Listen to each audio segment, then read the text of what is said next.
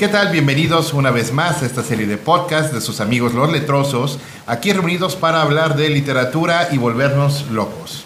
Les bienviene su anfitrión Héctor Viveros en esta ocasión y me acompañan Ernesto Madero. Leida Mariscal. Y bien, vamos a empezar con un tema que realmente me, me hace recordar las lejanas noches bajo las sábanas con una lamparita, leyendo cuando debería estar dormido novelas de aventuras. Las novelas de aventuras que son de esas pequeñas primeras lecturas que realmente, realmente contaminan la mente de un pequeño e inocente eh, eh, eh, infante para llevarlo a este tortuoso camino maravilloso de la literatura. Ernesto, por favor. Sí, es innegable la eh, influencia que ha tenido la literatura de aventuras en, en la formación de, de, muchos de nosotros. Tan así que eh, yo, lo, yo recuerdo en, en, primaria, parte de las lecturas del libro de textos eran fragmentos de eh, 20.000 leguas de viaje submarino, de eh, los viajes de Gulliver, de eh, Robinson Crusoe. O sea, es, es, un género que, que, está presente en todos nosotros porque es precisamente, como dices, forma parte de esas primeras lecturas que, que nos encaminan en, en, nuestro gusto por la literatura. Tengo que decir que el primer libro que cayó en mis manos con intención de leerlo fue Safari de Jack London, al que responsabilizo de muchas cosas. Eh, y eh, en mis primeras lecturas de Verne fue El Dueño del Mundo, que es una edición casi inencontrable. Eh, no es de sus libros más famosos, pero me marcó de por vida. Y tengo que decir que, bueno, yo le di la vuelta al mundo con los hijos del Capitán Grant. Y mucha, mucha de la fascinación de los libros de aventuras viene de las increíbles ilustraciones que los acompañaban. El, pulpo, el calamar gigante en 20.000 aguas de viaje submarino, la ilustración. Me compré, siendo niño, un rompecabezas con una imagen de ese fragmento del libro. Y este, pasamos el micrófono a Leida. Leida, dime, novelas de aventuras, ¿qué, qué es? ¿Por dónde le llegaste tú o, o, qué te fascinó del género? Concuerdo con Ernesto, creo que comienza con una educación más que por una fascinación, pero lo primero que yo leí fue Mago de Oz. O sea, en novela de aventura, lo primero que me llegó a las manos fue Dorothy. Dorothy Gale Definitivamente tenemos mucho que decir de Dorothy Gale. Vamos a hacer un programa específicamente de Dorothy Gale. Pero es una novela al mismo tiempo fantástica y de aventura, porque realmente la niña va atravesando a través de 14 novelas, va atravesando eh, el mundo de fantasía de, de Oz, que hay toda una discusión que traeremos otro momento sobre qué tanto se inspira o qué tanto se apoya en Alicia, Dorothy, pueden buscar en YouTube un, una, un canal que se llama Princess, Princesses Rap Battle, donde se agarran del chongo rapeando Alicia y Dorothy. Véanlo, está divertidísimo. Pero definitivamente las aventuras de la niña Dorothy Gale atravesando la tierra fantástica de Oz, porque las películas no nos los ponen, las novelas, te digo, tendremos un podcast este, al respecto, hay seres terribles y peligrosos en Oz o más bien no en Oz, sino alrededor de Oz. Alrededor de la Tierra de los Sueños hay pesadillas. Y, realmente eh, el transitar de Dorothy es, es, maravilloso. Y lo, lo que mencionas de, eh, del Mago de Oz, que la gente lo considera como literatura fantástica, es, es eh, pertinente en este tema porque la gran mayoría, si no es que todo, me atrevo a decir que toda la literatura fantástica es literatura de aventuras el tema central, uno de los temas centrales de la literatura fantástica es el viaje. Y el viaje es esencial en una, en una historia de aventuras. El viaje hacia afuera en el mundo y hacia adentro en uno mismo. Claro, aparte, este, también como que mete a, lo, a la infancia todos los miedos que se puedan enfrentar y los ayuda a, a sobrellevar las situaciones afuera de la literatura. Sí, y es completamente didáctico. De hecho, eh, el papá de la novela de, de aventuras, eh, aunque no sea el primero, es el más recordado, Julio Verne. Toda su serie de novelas tiene el título genérico, el título grande de, de viajes fantásticos. Viajes fantásticos. ¿Y ahora dónde voy a mandar a mi protagonista? Lo voy a mandar a un asteroide que está circulando el sistema solar. Lo voy a mandar al centro de la Tierra, al fondo del mar. Lo voy a mandar alrededor del mundo. Sí, sí, sí, sí. Las posibilidades eran infinitas para, para, Julio Verne. Sí, de mediados del siglo XIX hasta, hasta finales del siglo XIX quedaba mucho por explorar y los lectores tenían una fascinación. Sí, de hecho, Julio Verne hacía trampa porque, bueno, escribieron las tribulaciones de un chino en China sin haber salido de, de, Francia, pues eh, tenemos también el caso de Salgari, que era marino de agua dulce, que nada más navegó una vez una barcaza alrededor de un río y, se puso a escribir novelas de piratas. En México, uno de los, de los más grandes admiradores, admiradores, hay que dejarlo así, plagio, este, de, la novela de, aventuras de Alexander Dumas, eh, fue Vicente Riva Palacio, con Martín Garatuza, con, con Los Piratas del Golfo. Así es de que la novela de, aventuras eh, eh, va por todos lados. Hay autores ingleses, italianos, eh, franceses, latinoamericanos. La novela de aventuras creo que es la más universal de, las literaturas. Es que es la fascinación de, del salir de tu zona de confort, del buscar eh, qué cosas nuevas puedes explorar. Es eh, la típica historia que tú de niño te inventas para jugar cuando estás solo.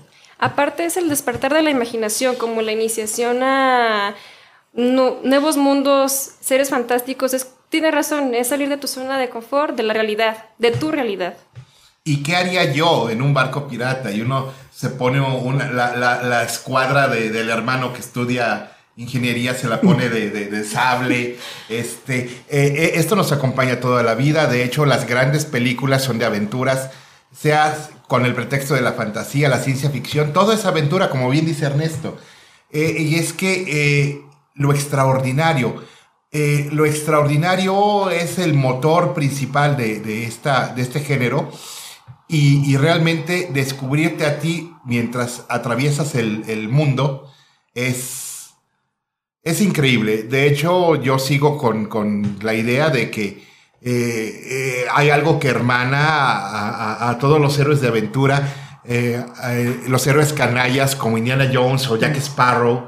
Por cierto, regresen a Jack Sparrow. Por favor. Todo nuestro apoyo a Johnny Depp. Este, bueno, el mío, no voy a hablar por los demás. El mío también. Perfecto, es un anime.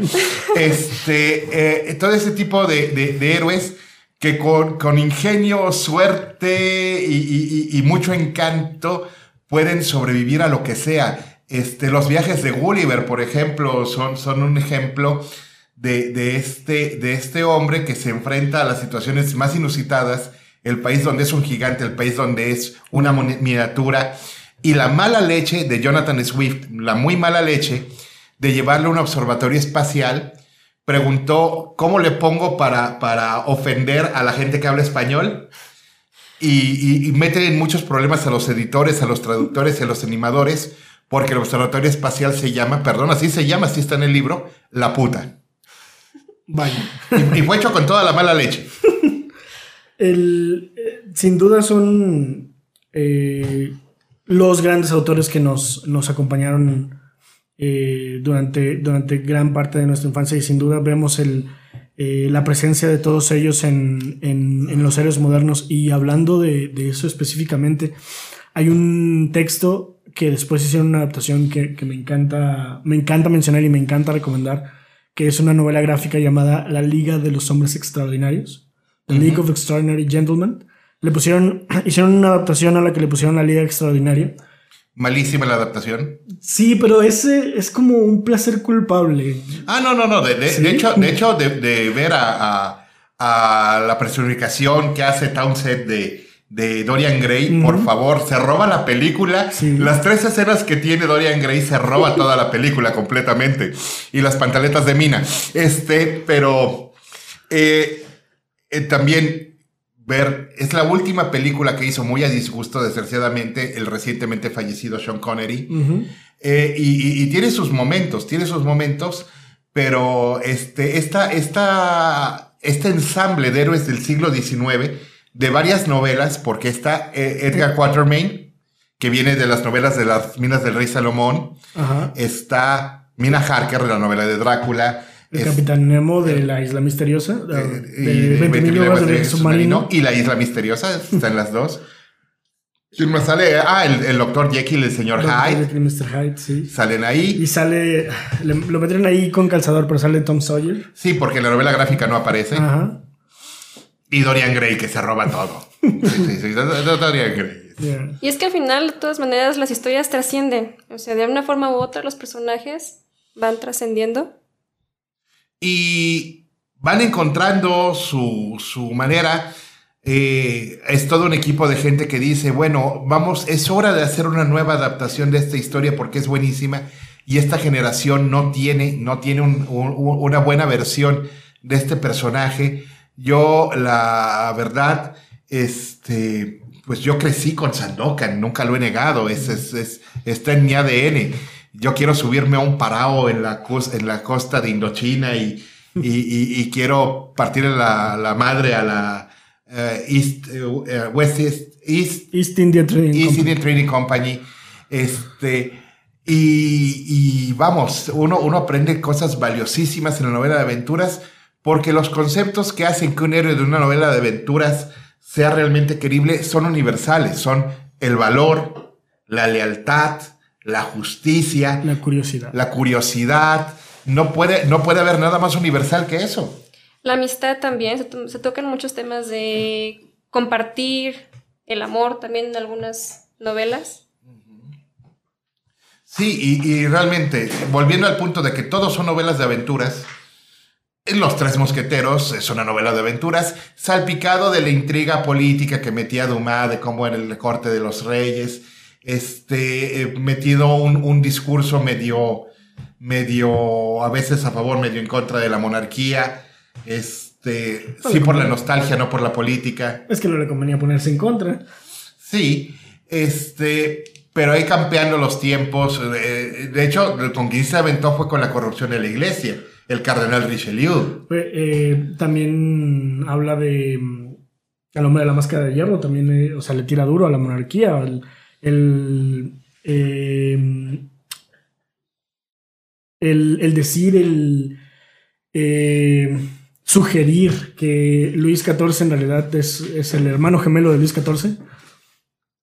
Eventualmente, hay que decir que todas las novelas son de aventuras, pero la novela de aventuras como género en sí eh, se trata de el enfrentarse a lo desconocido con valor y mantener la identidad, la lealtad, la amistad y que esos valores sean los que hagan que te salves de una situación por la que nadie ha pasado o si ha pasado por la que nadie ha sobrevivido.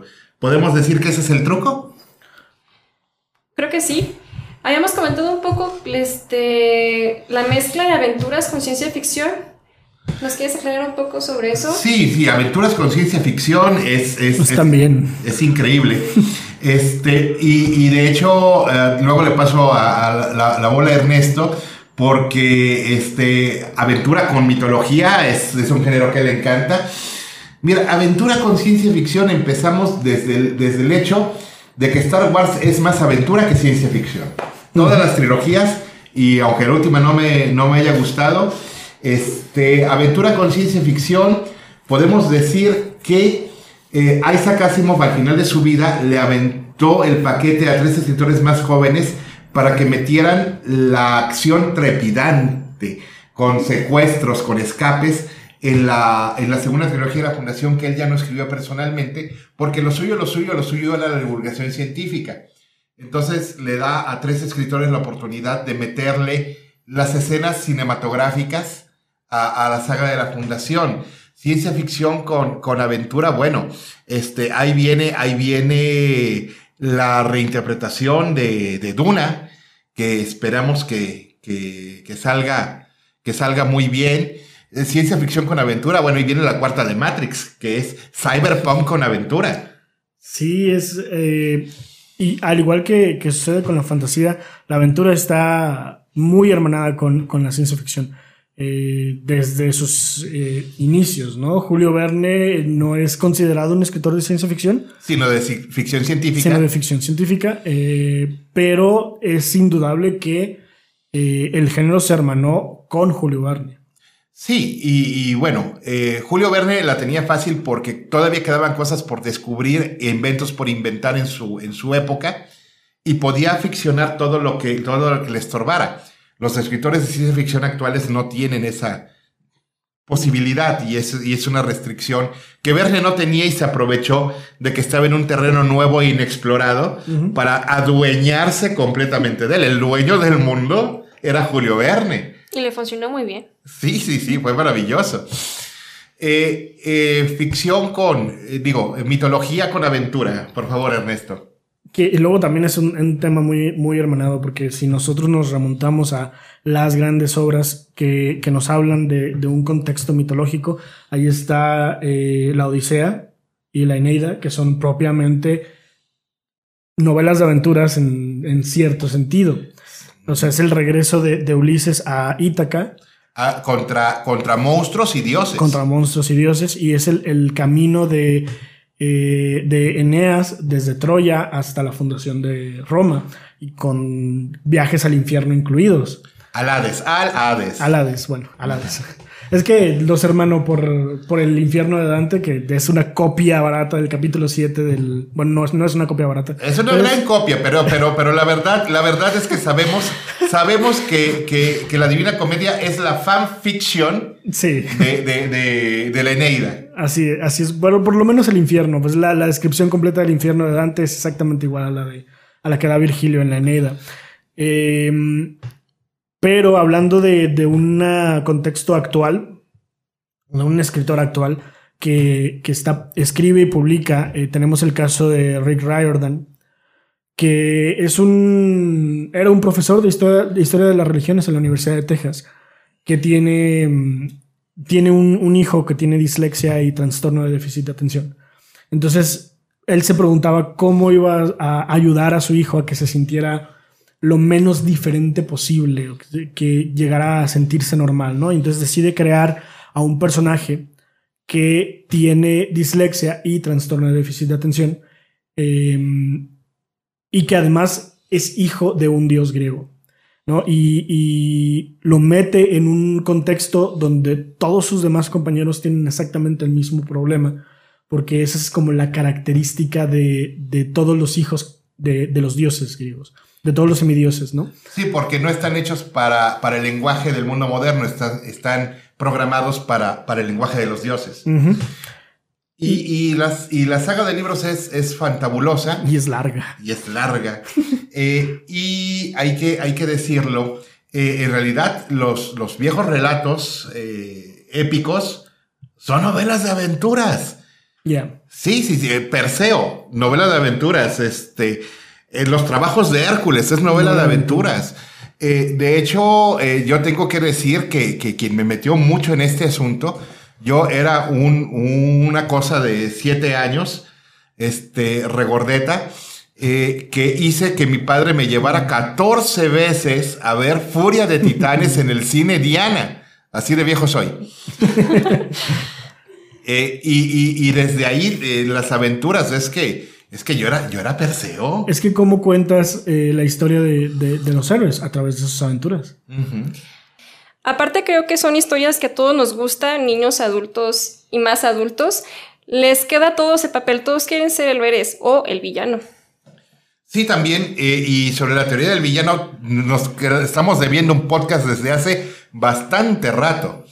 Eh, y sí, todos queremos ser el héroe. De hecho, en algún momento yo dijo, yo dije que yo quería ser el héroe indetenible que salva a la princesa.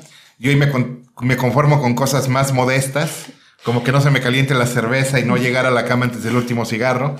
Este, pero hay, hay, hay heroísmos, hay heroísmos grandiosos y hay heroísmos discretos, hay heroísmos este, casi, casi patéticos, tristones. Eso nos da para otro podcast más, los, los, los, los, los héroes comunes. Eh, y, la literatura es tan grande, es tan, es tan vasta, que da, que da para todo tipo de heroísmos. Desde, desde el que salva el universo hasta el que, hasta que, el que se salva a sí mismo en, en un acto de, de, amor desinteresado. Eh, pero bueno, todavía sigue habiendo lugares para que haya novelas de aventuras. Eh, el espacio profundo es una gran aventura que todavía tenemos que cruzar. El fondo del mar sigue siendo tan desconocido como en el siglo XIX y en una de esas nos encontramos a Cthulhu. Eh, eh, los espacios subatómicos siguen siendo un espacio inexplorado, dimensiones extras. Hay todavía un montón de lugares para novelas aventuras. Hay terreno y por lo tanto hay eh, estamos esperando personas que, que, puedan y quieran escribir esas, estas historias. Que se animen. Que acepten el reto, que acepten el reto. Vamos, Leida, acepta el reto. Acepto el reto. Perfecto.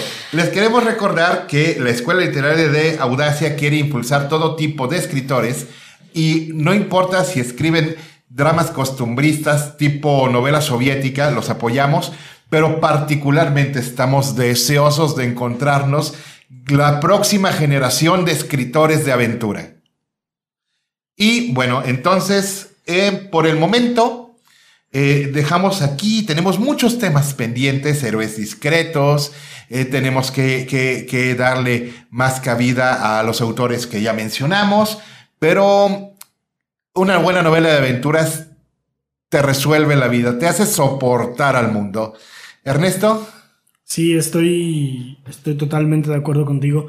Eh, ansiamos encontrar a los, nuevos, a los nuevos maestros de la literatura de aventuras y eh, vaya que, todavía hay mucho, mucho de dónde cortar. Y también en la búsqueda de escritoras donde propongan personajes femeninos donde sean las heroínas o también las villanas. Perfecto, entonces sus amigos los letrosos se despiden por el momento. Nos oímos en el próximo podcast. Se despiden sus amigos Héctor Viveros, Ernesto Madera, Leida Mariscal. Hasta la próxima.